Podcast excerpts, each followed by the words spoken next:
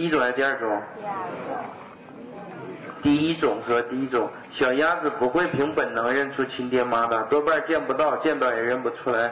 所有的鸟类几乎都共同具有一个特征，就是孵出蛋壳，看到的第一个活物就是家长。注意，鸟傻到什么程度呢？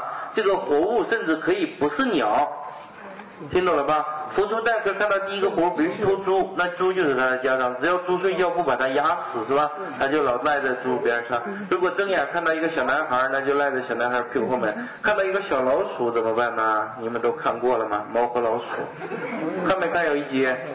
小鸭子孵出来，看到杰瑞赖在屁股后面，那个老鼠甩都甩不掉，最后终于找到他亲妈妈给送回去，不走，跟着老鼠走。这是根据历史上的真人真事改编的。